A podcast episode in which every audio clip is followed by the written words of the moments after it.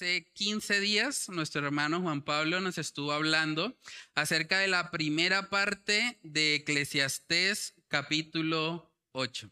Veíamos ahí que la sabiduría es de gran importancia y conviene mucho a nuestras vidas. Deberíamos procurar en la medida de lo posible vivir una vida sabia.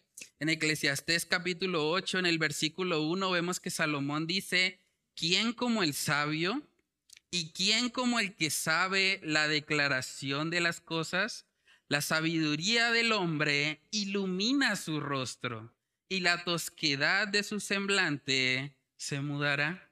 Es curioso cómo la sabiduría incluso hace que el aspecto, el semblante de una persona cambie. La sabiduría es algo que nosotros deberíamos anhelar en nuestro ser. Sin embargo, también veíamos ahí en Eclesiastés capítulo 8 de que a pesar de que la sabiduría es algo bueno y es algo que todos deberíamos procurar en nuestra vida, la sabiduría no puede ayudarnos contra un gran enemigo que todos vamos a enfrentar algún día. Y es el enemigo de la muerte. Eclesiastés capítulo 8, en el versículo 8 vemos ahí que dice la palabra, no hay hombre que tenga potestad sobre el espíritu para retener el espíritu, ni potestad sobre el día de la muerte, y no valen armas en tal guerra, ni la impiedad librará al que la posee. Cuando se trata de la muerte, no hay armas, no hay escudo que nos pueda proteger, la realidad es que nadie tiene el control, nadie puede retener su propio espíritu. ¿Quién puede garantizar que va a vivir mañana? Nadie. No tenemos esa potestad. Realmente, a la luz de la palabra de Dios, tenemos un llamado. Y es que ante esa realidad de que la muerte es un enemigo que puede llegar en cualquier momento a nuestra vida, puede llegar incluso a la persona más fuerte o más saludable. Ni siquiera los cristianos tienen garantizada una vida larga. De hecho, hace poco vimos la triste noticia de que falleció una mujer de fe, una mujer que fue diputada de acá de Santander, la señora Ángela Hernández. Algunos de ustedes escucharon ya acerca de esa noticia. Y esa mujer, una mujer de Dios, creyente, desde cuna, muy pequeña, conoció el Evangelio. Esa mujer murió a los 31 años. Y uno se preguntaría, bueno, pero ¿no se supone que era una mujer de fe? ¿Por qué una vida tan corta? Uno podría preguntarse, bueno, pero ¿no hay un mandamiento en la Biblia que dice que si honramos a padre y madre tendremos larga vida? Entonces, ¿Falló la palabra de Dios? Porque al parecer esta mujer, según el testimonio de sus padres, fue una excelente hija. Fue una mujer que honró a sus papás. Entonces, ¿por qué no vemos que tuviese una larga vida? O uno también puede preguntarse, bueno, ¿por qué si hay tantos corruptos en Colombia? Somos uno de los países más corruptos de América Latina, incluso del mundo. ¿Por qué se va Ángel Hernández a los 31 años y los corruptos ni una gripa. Parece que los corruptos como que les va bien, a pesar de que están haciendo fechorías. Hermanos, la verdad es que tenemos que reconocer que vivimos en un mundo que puede llegar a ser bastante enigmático. Hay cosas que están sucediendo debajo del sol que son realmente difíciles de entender. Y eso es precisamente lo que Salomón va a hablarnos en el texto base de hoy. Eclesiastés capítulo 8, versículos del 10 en adelante, él empieza a describir muchas de las desigualdades que vemos en esta vida, porque vemos que continuamente suceden cosas que aparentemente son injustas. Eclesiastés capítulo 8, versículo 10 dice, Asimismo he visto a los inicuos sepultados con honra, mas los que frecuentaban el lugar santo fueron luego puestos en olvido en la ciudad donde habían actuado con rectitud? Esto también es vanidad, por cuanto no se ejecuta luego sentencia sobre la mala obra, el corazón de los hijos de los hombres está en ellos dispuesto para hacer el mal. Aunque el pecador haga mal cien veces y prolongue sus días, con todo yo también sé que les irá bien a los que a Dios temen, los que temen ante su presencia, y que no le irá bien al impío, ni le serán prolongados los días que son como sombra por cuanto no teme delante de la presencia de Dios. Hay vanidad que se hace sobre la tierra, que hay justos a quienes sucede como si hicieran obra de impíos, y hay impíos a quienes acontece como si hicieran obra de justos. Digo que esto también es vanidad. Por tanto, alabé yo la alegría que no tiene el hombre bien debajo del sol, sino que coma y beba y se alegre, y que esto le quede de su trabajo los días de su vida que Dios le concede debajo del sol. Yo pues dediqué mi corazón a conocer sabiduría y a ver la faena que se hace sobre la tierra, porque hay en ti quien ni de noche ni de día ve sueño en sus ojos y he visto todas las obras de Dios que el hombre no puede alcanzar la obra que debajo del sol se hace. Por mucho que trabaje el hombre buscándola, no la hallará. Aunque diga el sabio que la conoce, no por eso podrá alcanzarla. Vamos a orar y a pedir la dirección del Señor en esta mañana. Padre, te damos muchas gracias, Señor, por tu misericordia. Gracias por permitirnos estar hoy aquí reunidos, Señor, con el propósito de abrir tu palabra y de ser iluminados por ella. Padre, yo te pido que seas tú, Señor, abriendo nuestros ojos espirituales para que podamos contemplarte a ti, Señor, como el Rey de Reyes y Señor de Señores. Padre, que seas tú obrando de tal manera que el Espíritu Santo pueda traer convicción a nuestras vidas y que podamos vivir, Señor, todo lo que vamos a estar meditando en esta mañana. Oramos para que seas tú, Señor, hablando directamente a nuestros corazones y a nuestras vidas. Te lo pedimos, Señor, en el nombre de Cristo Jesús. Amén y amén. Bueno, hermanos, entonces, como les comentaba, el texto base de hoy nos habla de una realidad bastante cruda en la que vivimos y que tenemos que reconocer que hace parte del día a día. No siempre al que actúa bien le va bien y no siempre al que actúa mal le va mal. Vivimos en un mundo así. Por eso el primer punto que vamos a ver es que vivimos en un mundo de injusticias. Vivimos en un mundo de injusticias, pero gracias a Dios, toda injusticia debajo del sol es una injusticia temporal. Entonces el primer punto en esta mañana es que vivimos en un mundo de injusticias temporales. Eclesiastés capítulo 8, versículo 10 dice, Asimismo he visto a los inicuos, eso quiere decir los impíos, los que no tienen temor de Dios, sepultados con honra. Mas los que frecuentaban el lugar santo fueron luego puestos en olvido en ciudad donde habían actuado con rectitud. Esto también es vanidad, por cuanto no se ejecuta luego sentencia sobre la mala obra, el corazón de los hijos de los hombres está en ellos dispuesto para hacer el mal. Vivimos en una sociedad donde los inicuos muchas veces son sepultados con honra. Si no, recordemos un poco cómo fue la sepultura de un personaje como Pablo Escobar. O recordemos la sepultura de personajes que no han sido precisamente el mejor ejemplo a seguir, como Diomedes Díaz, como muchos personajes de pronto de la farándula que han recibido sepulturas realmente honrosas.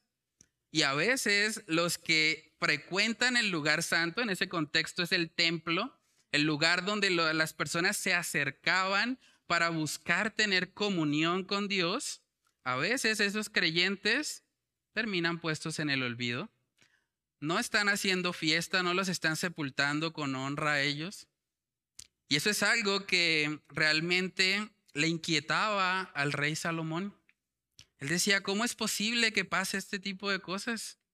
Es bastante raro la vida debajo del sol. También dice ahí, por cuanto no se ejecuta luego sentencia sobre la mala obra, el corazón de los hijos de los hombres está en ellos dispuesto para hacer el mal. ¿Saben que cuando las autoridades deciden no sentenciar al malo, están promoviendo el mal?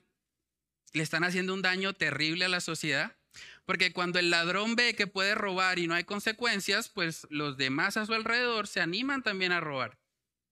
Y es parte de los problemas que tenemos en nuestra justicia colombiana, que muchas veces los malhechores hacen de las suyas y la autoridad no cumple con su función.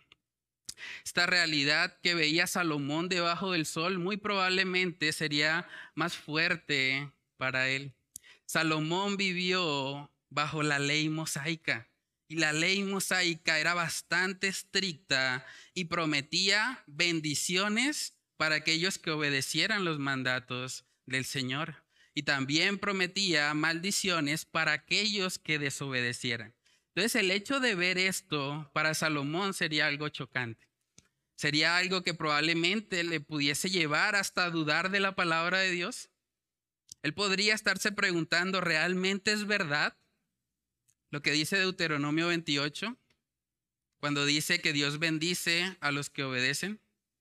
Porque no parece.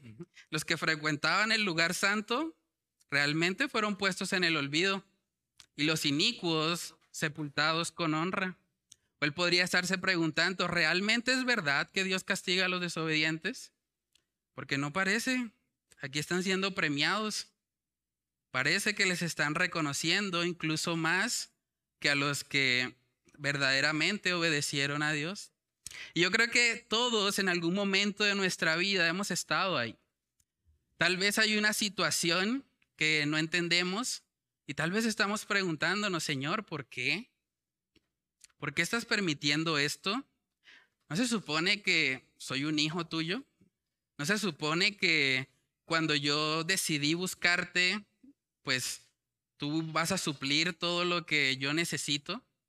Mateo capítulo 6, 33, ese es un texto muy conocido, dice, mas buscad primeramente el reino de Dios y su justicia, y todas estas cosas os serán añadidas.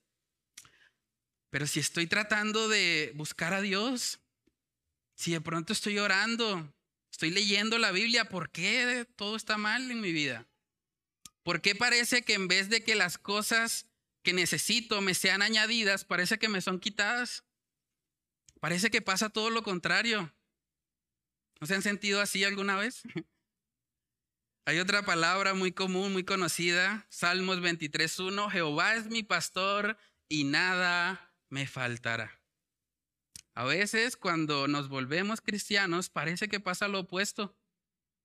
No es precisamente que nada nos falte, más bien parece que ahora nos empiezan a faltar las cosas. Y uno se pregunta, pero ¿Qué está pasando? ¿Realmente Jehová es mi pastor? ¿O la palabra de Dios está fallando? Hermanos, cuando nos enfrentamos a esta realidad debajo del sol, es clave que nosotros entendamos que en lugar de quedarnos meditando en lo que nos parece que es una injusticia, lo que deberíamos hacer en esos momentos de incertidumbre es buscar al Señor.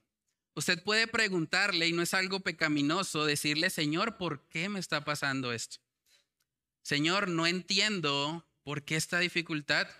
¿Por qué parece que a mi vecino, que es impío, que no te busca, que vive cada fin de semana borracho con mujeres, a él le va bien, a él lo prosperas, él compra camioneta, compra casa, compra finca, y yo cada vez estoy peor? Y yo tengo que vender el carro porque no me alcanzó para pagar mis cuentas. Esa realidad puede llegar a nuestras vidas. Y de hecho vemos, hay un salmo hermoso que habla un poco acerca de cómo se sintió el salmista al ver la prosperidad de aquellos que realmente no buscaban a Dios. Y me encanta el libro de Salmos porque es un libro muy honesto. Es un libro que nos muestra las emociones del ser humano a flor de piel. Y vamos a ver Salmos capítulo 73 para ver cómo se sentía Asaf cuando él veía que al parecer a los impíos les iba mejor. Salmo 73, versículo 1 dice, ciertamente es bueno Dios para con Israel, para con los limpios de corazón. En cuanto a mí, casi se deslizaron mis pies, por poco resbalaron mis pasos. Miren lo que dice, porque tuve envidia de los arrogantes viendo la prosperidad de los impíos. Un escritor de la Biblia tuvo envidia. Ahí está. Salmo 73.3. Tuvo envidia al ver que a los arrogantes al parecer les iba mejor. Sigue diciendo ahí, porque no tienen congojas por su muerte, pues su vigor está entero.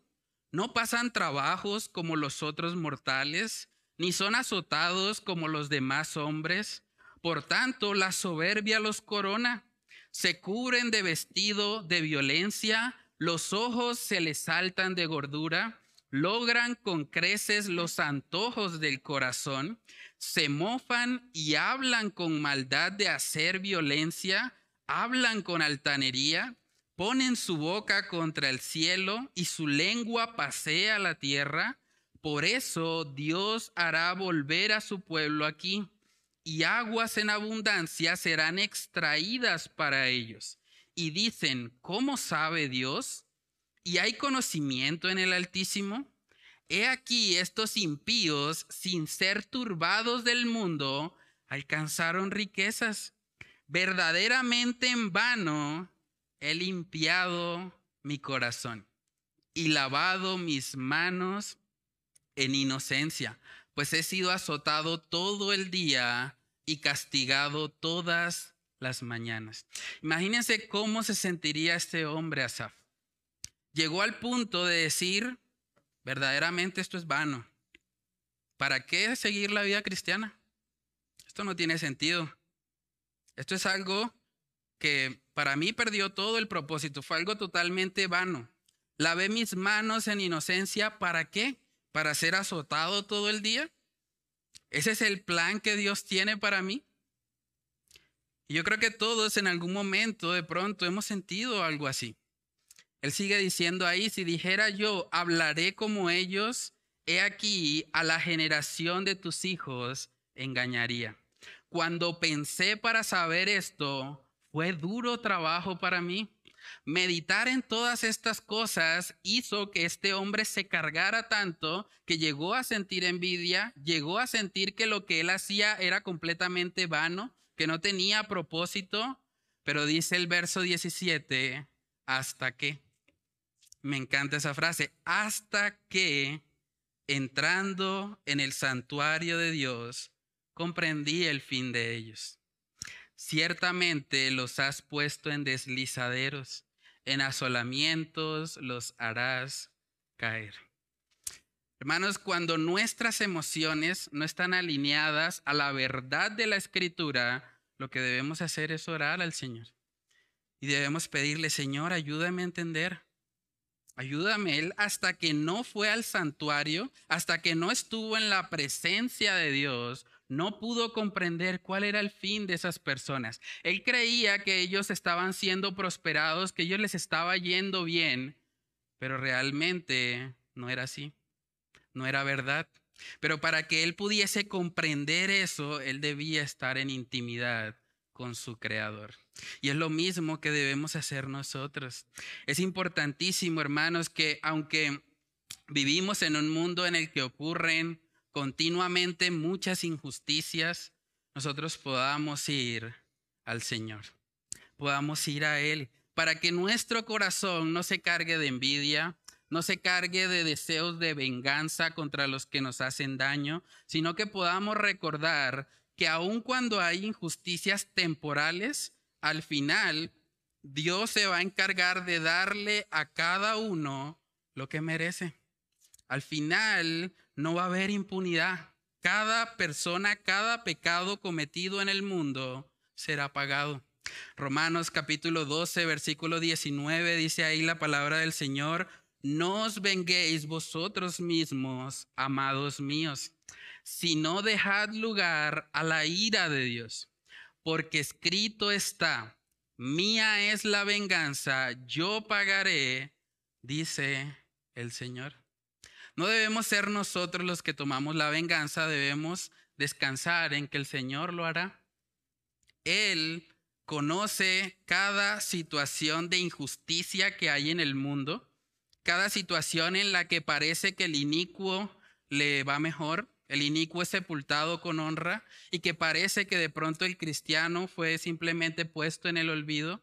Él conoce cada una de esas situaciones y eventualmente él va a juzgar. Hay una frase del pastor John MacArthur, él dijo, todo pecado cometido por toda persona que jamás ha vivido en la historia humana, un día será pagado. Ningún pecado quedará impune. O el pecador pagará sus culpas en el infierno eterno, o si se arrepiente, su castigo será pagado de manera completa por Jesucristo.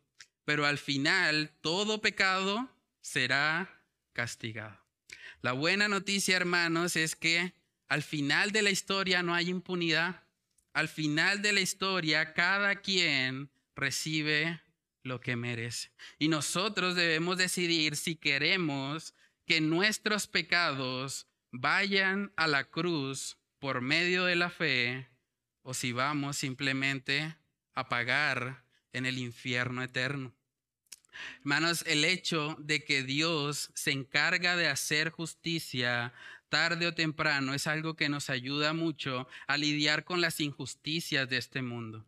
Cuando nosotros vemos que un asesino logra matar a otra persona y no es condenado por la ley, nosotros sabemos que un día ese asesino que aparentemente burló la ley terrenal, un día va a recibir su justa condenación.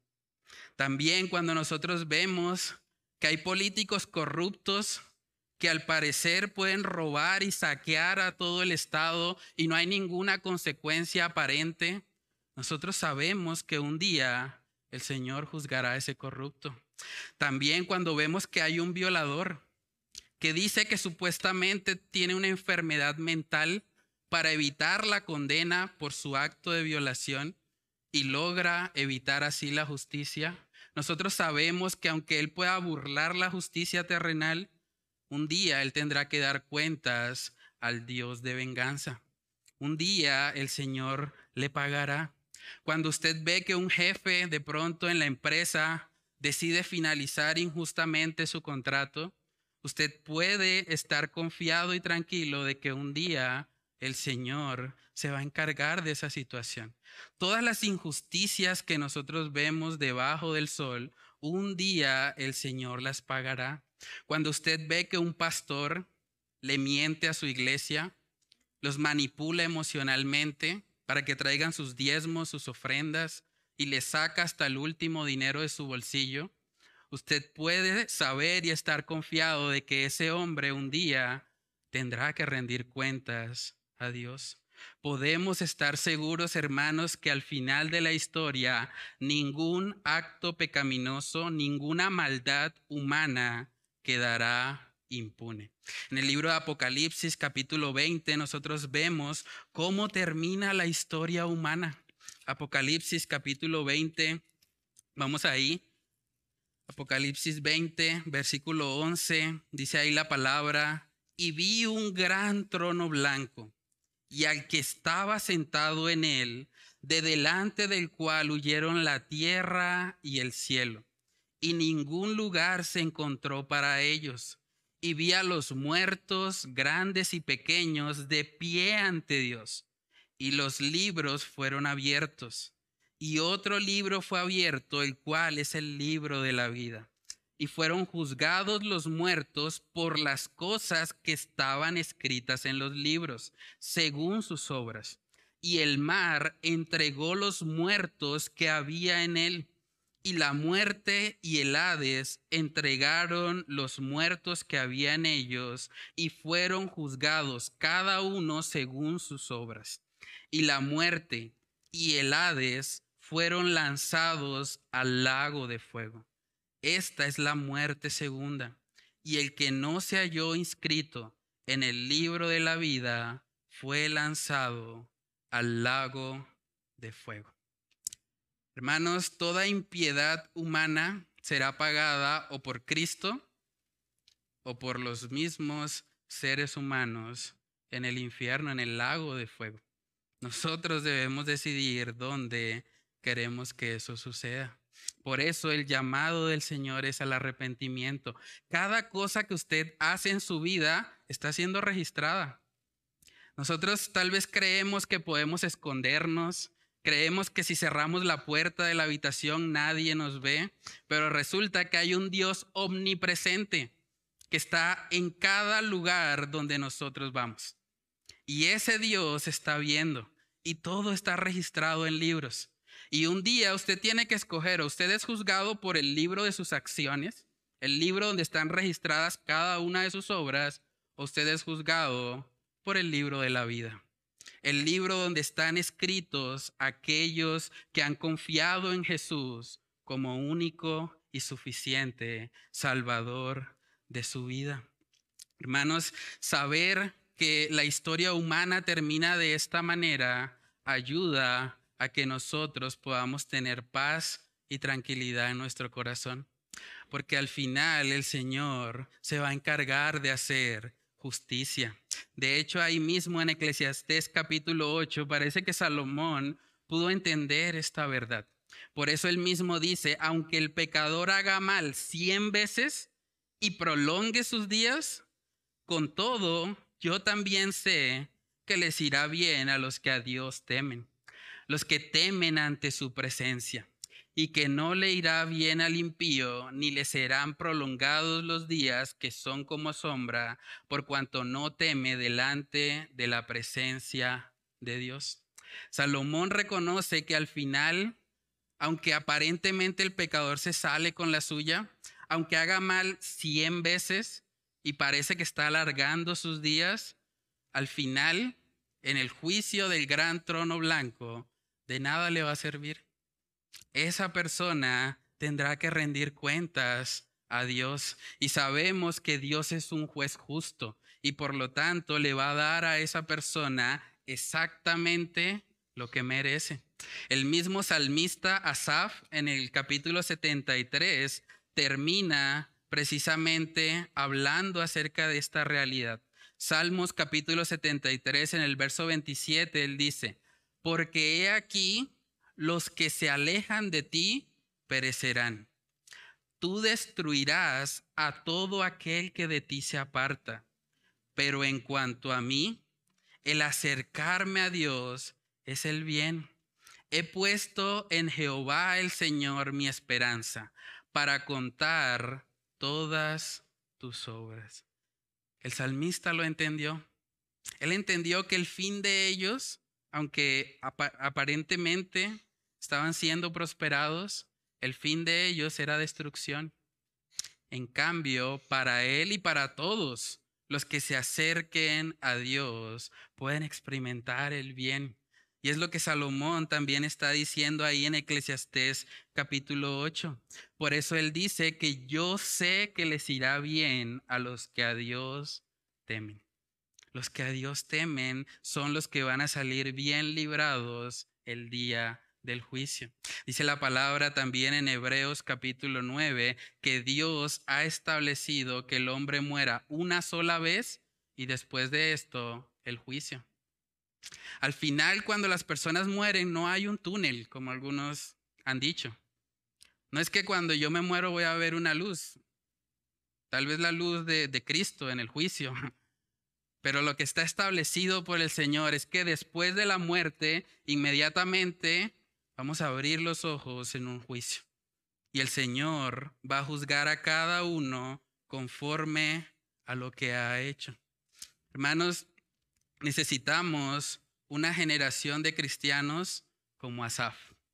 Una generación de cristianos que no se deje distraer por las aparentes injusticias de este mundo.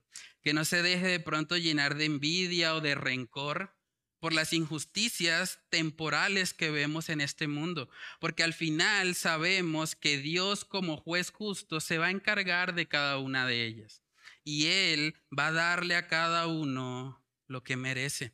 Más bien lo que deberíamos buscar, así como Asaf, es acercarnos a Dios, porque Él es el bien. Cuando nosotros nos acercamos a Él, podemos estar confiados, como cantábamos hace un momento. Solo en Jesús confiado estoy. En Jesús debe estar nuestra confianza y nuestra seguridad acá en la tierra. Entonces, hermanos, hemos visto que toda injusticia terrenal es temporal, porque al final Dios le da a cada uno lo que merece. También hemos visto que el bien del hombre está en acercarse al Señor y temer su nombre como Asaf lo hizo. Pero ahora hay algo aquí en el pasaje que tal vez puede representar una dificultad mayor en este mundo enigmático en el que vivimos. En Eclesiastés 8, en el verso 14, dice, hay vanidad que se hace sobre la tierra, que hay justos a quienes sucede como si hicieran obra de impíos, y hay impíos a quienes acontece como si hicieran obra de justos. Digo que esto también es vanidad. Uno puede entender que una persona que dice ser justa le vaya mal, porque si vamos a la palabra de Dios y si examinamos nuestras obras, realmente no hay justo ni a uno. Todos hemos pecado, todos estamos destituidos de la gloria de Dios. Nadie merece nada más que el infierno mismo por lo que ha hecho. Pero lo difícil de entender del pasaje es cómo así que al impío le acontece como si hiciera obra de justos? ¿En serio? O sea, a los malos, los que no son temerosos del Señor, les le, le acontece como si fueran justos. Eso es algo bastante curioso. Hermanos, mientras preparaba este mensaje, estuve buscando un poco acerca de las cifras que tenemos en Santander acerca del cáncer en niños.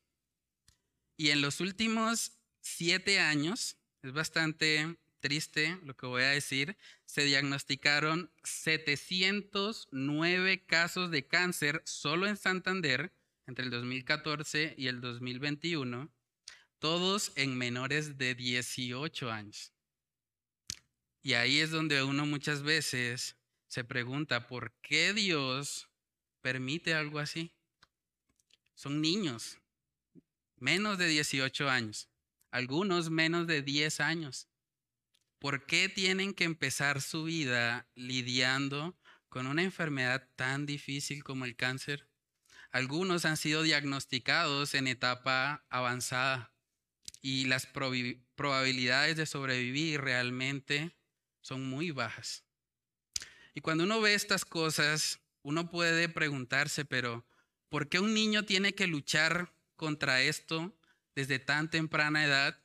Y personajes como por ejemplo el señor Garavito, que mató y violó a cerca de 200 personas, un asesino en serie, porque él sigue con vida.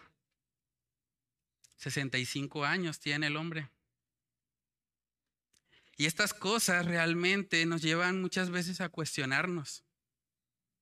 ¿Por qué el impío, el que hace mal, vive una larga vida? ¿Y por qué estos niños, que por lo menos no han pecado mucho por su corta edad, por qué ellos tienen que lidiar con esto? ¿Qué tipo de mundo es en el que vivimos? ¿No sería mejor entonces que Dios cogiera a todos los impíos y los acabara, los fulminara a todos? Saben que si Dios decidiera hacer eso en este momento, todos nosotros despertaríamos en el infierno. Porque todos nosotros hemos pecado. Y nuestro pecado no es contra un policía, no es contra un alcalde, no es contra un gobernador, no es contra un presidente, es contra el creador del universo, un ser eterno y como hemos pecado contra un ser eterno, el castigo que merecemos es también eterno. Por eso el llamado de Dios es a la salvación. Romanos capítulo 3, en el versículo 10, vemos que dice ahí la palabra, como está escrito, no hay justo ni aún uno, no hay quien entienda, no hay quien busque a Dios, todos se desviaron, a una se hicieron inútiles, no hay quien haga lo bueno, no hay ni siquiera uno. Hermanos, si Dios decidiera acabar en este momento con todos los impíos, desaparecería la raza humana. Todos hemos pecado. Todos estamos destituidos de su gloria. Por eso lo difícil de comprender en este pasaje es cómo que al impío le sucede como si hiciera obra de justos. Eso no tiene mucho sentido. Una vez le preguntaron al pastor Charles Spurgeon acerca de Romanos capítulo 9 en el versículo 13, donde dice eh, el apóstol Pablo que Dios amó a Jacob y aborreció a Esaú. La mujer le preguntaba, yo no puedo entender, pastor, cómo así de que Dios aborrecía a Esaú. Yo no entiendo eso. Y Spurgeon muy jocosamente le contestó, hermana, esa no es mi dificultad. La dificultad para mí realmente es entender cómo Dios amó a Jacob. ¿Usted ha visto a Jacob en Génesis? Es un tramposo, es un engañador, es un mentiroso. ¿Cómo que lo amó? Eso no tiene sentido. Vivimos en un mundo enigmático, en un mundo que realmente es difícil de comprender. Pero hermanos, si nosotros estamos hoy respirando, es porque somos impíos que hemos sido tratados como justos. Nadie merece ni siquiera respirar un día más, pero el Señor en su misericordia nos lo ha regalado. Y por eso estamos hoy aquí y debemos tener un corazón agradecido para con Él. Vivimos en un mundo difícil, en un mundo que a veces no podemos entender, pero que podemos estar confiados en que Dios está al control. Dios gobierna. Por eso el segundo punto es que a pesar de las injusticias temporales, podemos gozarnos en Dios. A pesar de que vivimos en un mundo difícil de entender, usted puede tener gozo en Dios. No en las circunstancias porque son completamente inciertas, pero en Dios. Dice Eclesiastés 8, versículo 15, por tanto, alabé yo la alegría que no tiene el hombre bien debajo del sol sino que coma y beba y se alegre y que esto le quede de su trabajo los días de su vida que Dios le concede debajo del sol. Yo pues dediqué mi corazón a conocer sabiduría y a ver la faena que se hace sobre la tierra, porque hay quien ni de noche ni de día ve sueño en sus ojos y he visto todas las obras de Dios que el hombre no puede alcanzar, la obra que debajo del sol se hace. Por mucho que trabaje el hombre buscándola, no la hallará. Aunque diga el sabio que la conoce, no por eso podrá alcanzarla. Hermanos, ¿cómo se puede tener gozo en medio de un mundo tan injusto? ¿Cómo se puede tener gozo en un mundo donde continuamente están sucediendo cosas que realmente no tienen mucho sentido, donde parece que los que buscan a Dios les va mal y los que realmente se alejan de Él son prosperados. ¿Cómo se tiene gozo en medio de todo esto? La respuesta es poniendo la mirada en el Señor. Él es nuestra fortaleza. Salmos capítulo 37 en el versículo 17 dice ahí la palabra, porque los brazos de los impíos serán quebrados, mas el que sostiene a los justos es Jehová. El que sostiene a los justos es Jehová. Cuando nosotros vemos que ocurren todas estas injusticias debajo del sol, nosotros miramos hacia el cielo y sabemos que tenemos un papá sabemos que le pertenecemos a Él, que a todos los que creen en su nombre les ha dado la potestad de ser hechos sus hijos y que Él es rey de reyes y señor de señores, que Él gobierna. Aunque todo parece un caos, realmente Dios está al control. Y gracias a Dios que es así. Gracias a Dios que este mundo no depende de nosotros, hermanos. ¿Se imaginan lo difícil que sería que en el asiento de nuestras vidas seamos nosotros los conductores? Eso sería bastante estresante. Pero gracias a Dios que sabemos que en la silla del conductor de nuestra vida está Dios. Nosotros somos los copilotos. Realmente Él gobierna. Él está al control de cada cosa. Y por eso podemos vivir aún en medio de un mundo caótico con un gozo que supera cualquier situación difícil. En Eclesiastés capítulo 8, en el verso 16, se describe lo que genera muchas veces este mundo de injusticia en las personas.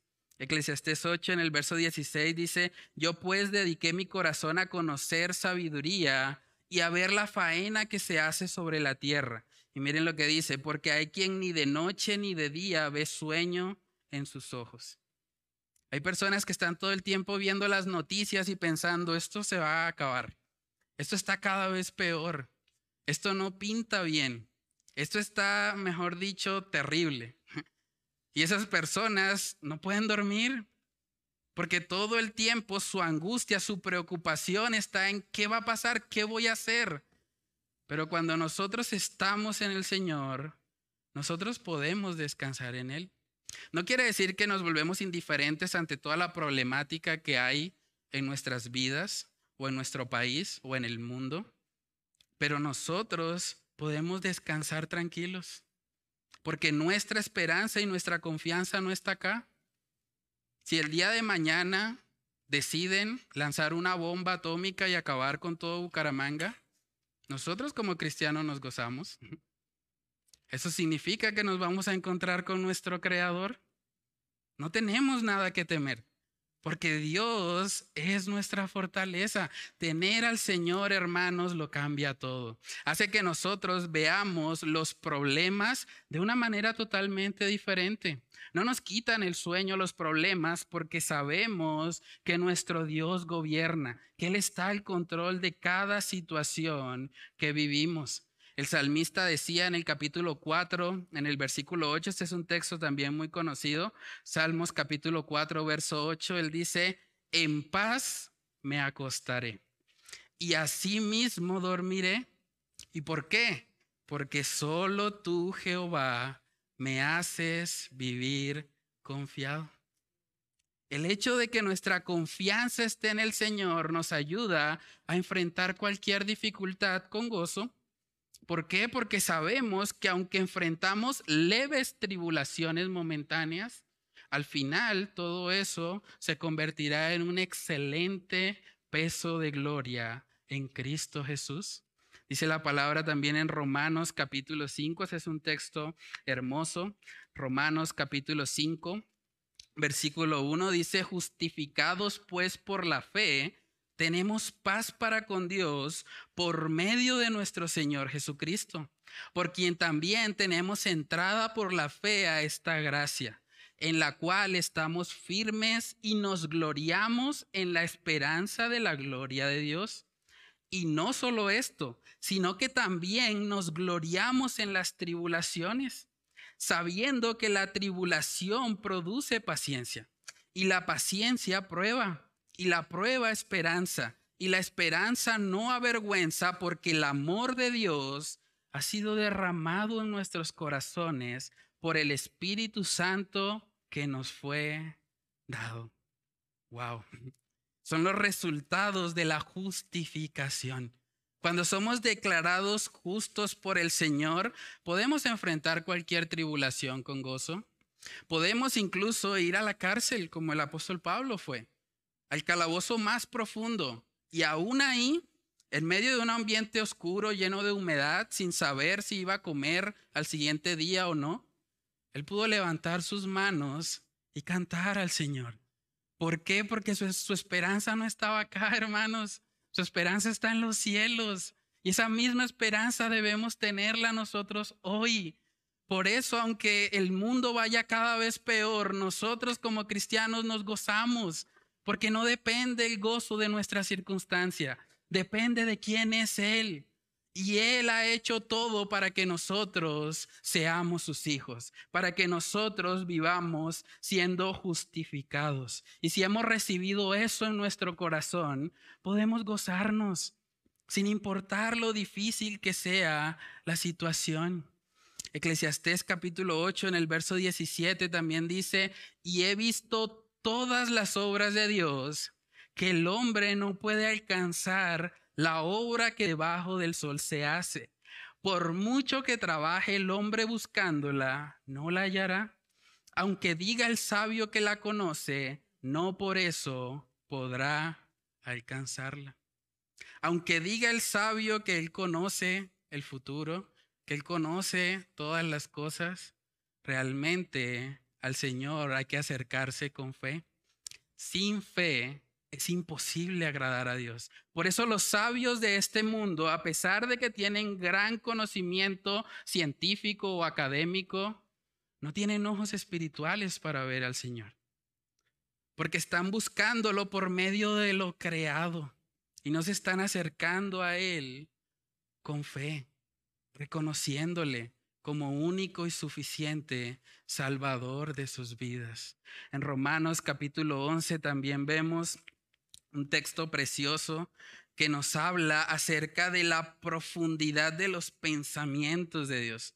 Romanos capítulo 11, versículos del 33 en adelante dice, oh profundidad de las riquezas de la sabiduría y de la ciencia de Dios. Cuán insondables son sus juicios e inescrutables sus caminos. Porque ¿quién entendió la mente del Señor? ¿O quién fue su consejero? ¿O quién le dio a él primero para que le fuese recompensado? Porque de él y por él y para él son todas las cosas. A él sea la gloria por los siglos de los siglos. Amén. Hermanos, ¿quién podría haberse imaginado algo tan preciso, tan perfecto como el plan de salvación? ¿Quién podía haberse imaginado que Dios mismo se hizo humano? Que Él vivió la vida que ninguno de nosotros ha podido vivir y que se entregó como sustituto por nuestros pecados. Eso es algo que ningún ser humano pudo haber maquinado. Por eso también vemos claramente lo insondable y la profundidad de las riquezas, de la sabiduría y de la ciencia de Dios. Es asombroso ver eso. Es asombroso ver cómo el Señor diseñó un plan. Y saben que ese plan nos incluía a cada uno de nosotros. Y eso es algo que también explota nuestra mente. Dios cuando envió a su Hijo Jesús estaba pensando en ti y estaba pensando en mí. Imagínense eso. El Señor, el creador del universo entero, de las galaxias, de los planetas, de todo lo que existe, de cada sistema solar, el Señor pensó en ti, en ti. Sabía que era la única forma de salvarte, la única forma de pagar por todas las injusticias que has hecho. Por eso Él envió a Jesús para salvarte. Hoy puede ser el día de salvación para ti. Primera de Pedro capítulo 3 en el versículo 18 dice ahí la palabra, porque también Cristo padeció una sola vez por los pecados, el justo por los injustos para llevarnos a Dios, siendo a la verdad muerto en la carne, pero vivificado en espíritu. Tú y yo éramos los injustos y Cristo es el justo y Él murió en nuestro lugar para que tú vengas a Él, para que tú no te resistas más, para que tú no creas que tú puedes vivir la vida a tu manera o como bien te parece. Él es tu creador y Él pone las reglas. Y Él ha dicho que a través de Cristo Jesús es que puedes tener salvación.